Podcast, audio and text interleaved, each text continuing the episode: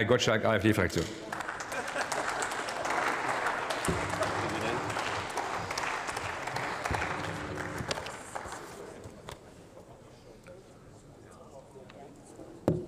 Ja, sehr geehrter Herr Präsident, verehrte Damen und Herren hier im Hause, liebe Zuschauer! Dieser Vertrag in Ihrer Koalition hieß mehr Fortschritt wagen. Ich empfehle Ihnen, den Abtritt zu wagen. Das wäre für Deutschland gut. Und was ich jetzt sage in Richtung Union, hätte ich ja niemals gedacht.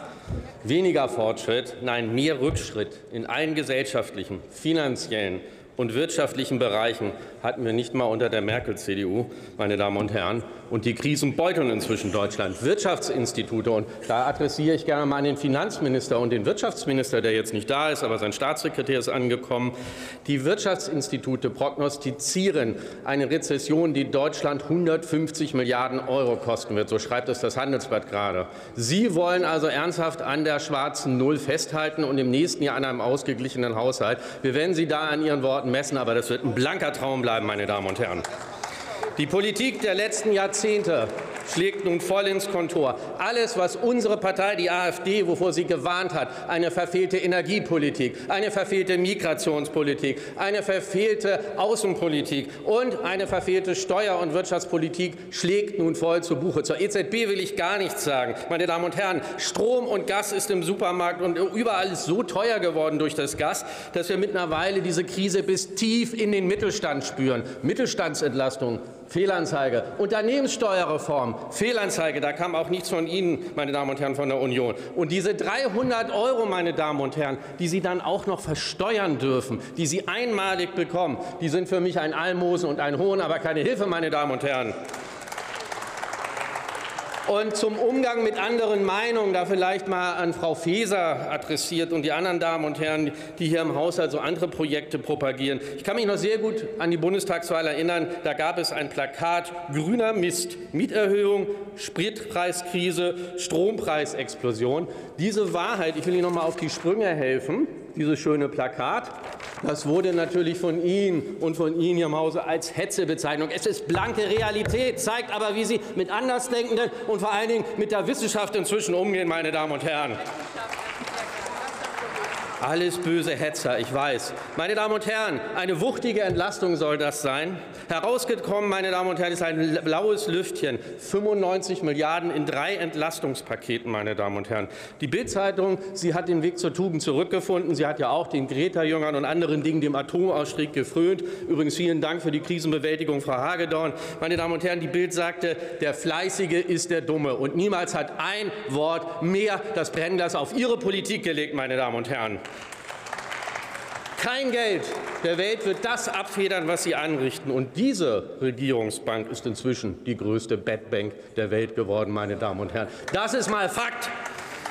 Herr Scholz, Ihr Handeln als Bundeskanzler ist auch nicht hier, ist bestenfalls genauso lückenhaft und schlecht wie Ihre Erinnerung im Fall Warburg und Cum-Ex. Als Lehrer würde man sagen, glatte sechs hinsetzen, Versetzung gefährdet.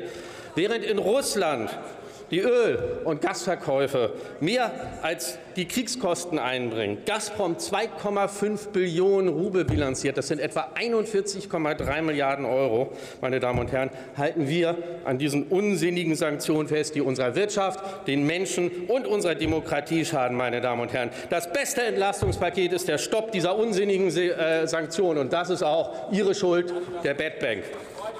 Meine Damen und Herren, kommen wir aber auch noch mal zu Herrn Lindner, denn Sie tragen die Hauptverantwortung, dass Sie sich hier als Mittäter und Helfer sozusagen beteiligen. Das ist schon skandalös. Der Bundesrechnungshof sagt völlig zu Recht, die wahre Belastung sind nicht mehr Schulden von 17,2, sondern 78 Milliarden Euro. Sie verschleiern, Sie tricksen, meine Damen und Herren. Insoweit kann man unseren Finanzminister mittlerweile als den größten Trickbetrüger der Bundesrepublik bezeichnen. Er ist besser als Jan Masalek, der hat es nur auf 20 Milliarden angebracht, meine Damen und Herren.